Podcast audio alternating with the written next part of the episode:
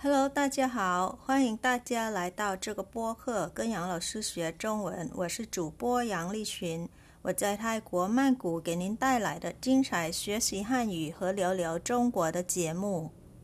Hello everyone, welcome you all to Study Chinese with Teacher Yang podcast. I'm your host Yang Li Xun. This is a podcast about Chinese lesson and chit chat China, coming to you from Bangkok, the capital city of Thailand, the land of smile. We've come to the last episode of Study Chinese with Teacher Yang podcast in the year 2022. Last week, we've got to know the top three Chinese lesson of the year.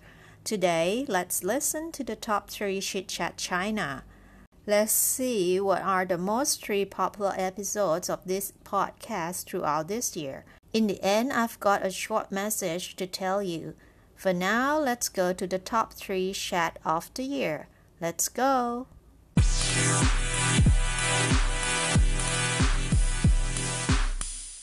The third place of Chat of the Year 2022 is episode 131, the fifth CIIE or China International Import Expo, which is held annually around the beginning of November in Shanghai City, China.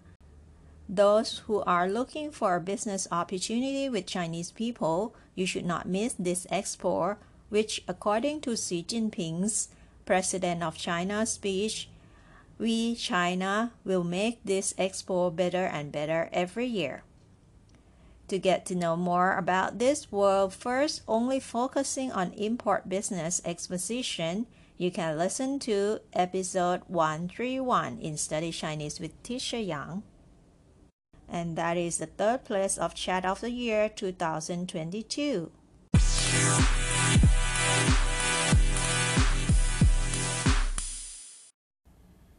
The second place of Chat of the Year 2022 is episode 123 Made in China Gelato Ice Cream. This episode is the one that I feel very good to share a story of a Chinese businessman who isn't only focusing on making lots of profits, but who also cares about customers' health and right to get to have a good quality ice cream. He is really one of a kind. Episode 123 can make you feel good after listening. Check it out.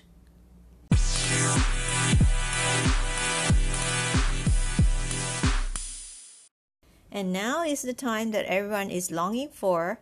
The best Chit Chat China of the year 2022 is episode 121 Booster Food. Those who have listened to this episode will already know the answer of what kind of food that makes me feel good when I feel down. For those who forget or don't know, here is an excerpt of episode 121 Booster Food.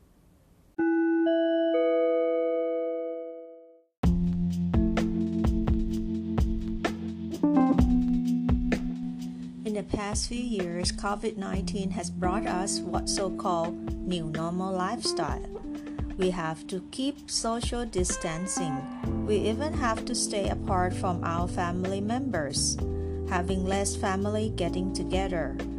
Working has to be done from home. Eating out has been reduced.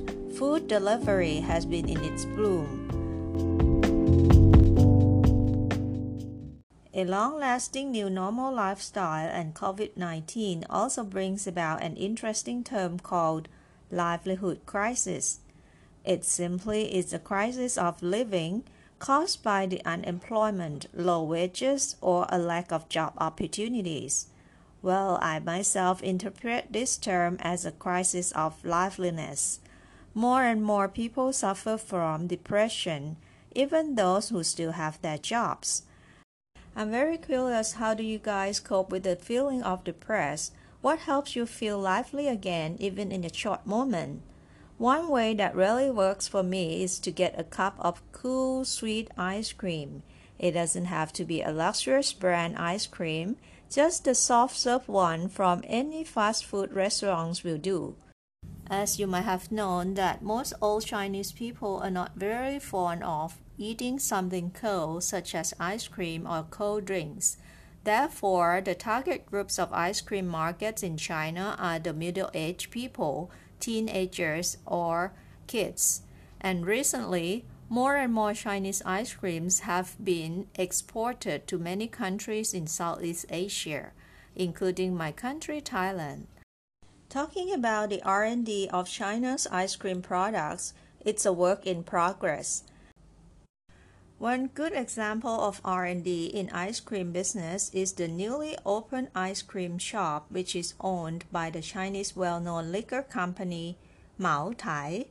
Mao Tai Company, which is the long history state-owned liquor company in China, has joined with the leading dairy producer in China called Mengniu Company. Mao Tai Company and Mengniu Company have joined hands to open up the first ice cream shop under the brand Mao in Beijing, the capital of China. This shop aims to promote the Mao Tai brand awareness among teenagers. There are three flavors of ice cream available, and that is the best Chit Chat China of the year 2022 episode 121 Booster Food. I wish this Study Chinese with Teacher Yang podcast will not only be helpful for your Chinese study, but also will help support you mentally and emotionally. I wish you had fun learning Chinese and felt happy after listening to stories shared about China in this podcast. Before saying goodbye to this year, may I take this opportunity to thank all of you guys Thank you for listening to Study Chinese with Teacher Yang throughout this year.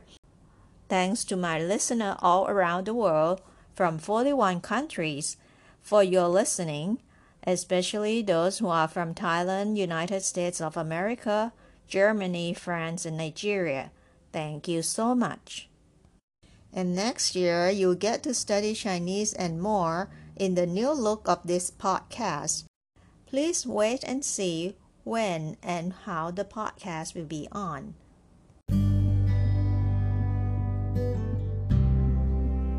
好了，今年的播客就到这了。我在这提前给大家说一声元旦快乐，祝你们天天向上，身体健康，万事如意。 感谢你们收听，咱们明年见喽。This is the end of this podcast for this year. May I say Happy New Year 2023 to you all in advance. I wish you had prosperous life every day. Wish you all healthy and may all your wishes come true. Thanks for listening. See you all next year. So long.